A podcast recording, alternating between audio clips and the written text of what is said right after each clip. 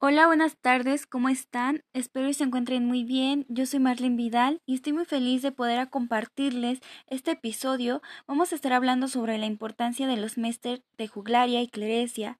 Si no los conoces, no te preocupes, que aquí te los voy a explicar. Así que ponte tus audífonos, es el momento perfecto para hacer esos oficios que no quieres, barrer, lavar la ropa, organizar tu habitación, todas las actividades que necesites hacer. Te voy a estar acompañando durante este rato, así que vamos a empezar.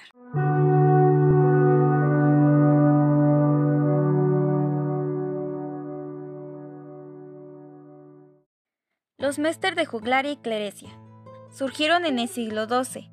Los mester son géneros que surgieron con el fin de expresar y propagar una noticia de gran relevancia en la época medieval. El Mester de Juglaria eran poemas y obras cantadas con un género literario épico. Su contenido se basaba en hazañas de los caballeros y reyes.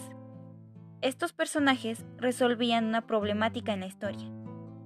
Quienes narraban o cantaban estas historias eran llamados juglares, una persona que de comunidad en comunidad tocaba su lira para entretener al público y para mantener su atención no solo cantaría, sino que actuaría, bailaría y haría malabarismo, e incluso haría chistes si hacía falta. No solo era entretenimiento, sino que también hacía cierta labor de información, puesto que los cantares se basaban en hechos populares. El Mester de Clarencia nació después de percatarse de que la mayor parte de la población no hablaba ni entendía el latín, idioma básico en el que se escribían y traducían los textos, religiosos y muchos otros. Así que los clérigos comienzan a escribir y leer sus poemas, no solo para entretener, sino también de inculcar ideas o creencias, y sobre todo la educación. Sus textos buscaban educar al pueblo en la fe y enseñar moralidad. El Mester de Clerecia sustituye a los juglares, por los clérigos, escriben sus textos y aprovechan mejor los recursos lingüísticos para desarrollar obras mucho más trabajadas, en comparación con el mester de juglaria.